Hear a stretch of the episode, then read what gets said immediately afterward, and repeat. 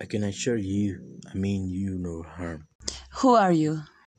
Who? Who is but the form following the function of what? And what I am is a man in a mask. Well, I can see that. Of course you can. I'm not questioning your powers of observation. I'm merely remarking upon the paradox of asking a masked man who he is. Huh, right.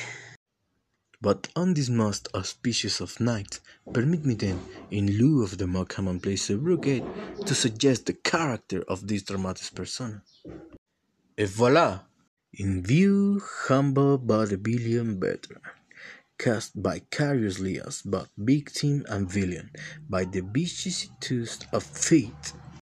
This visage, no mere veneer of vanity, is a vestige of the vox populi now vacant vanished.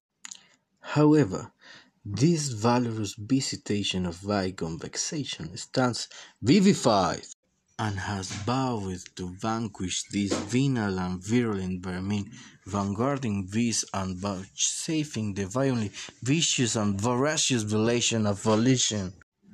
The only verdict is a vengeance, a vendetta, held as a votive not in vain, for the value and veracity of such shall one day vindicate the Vigilian and the virtuous.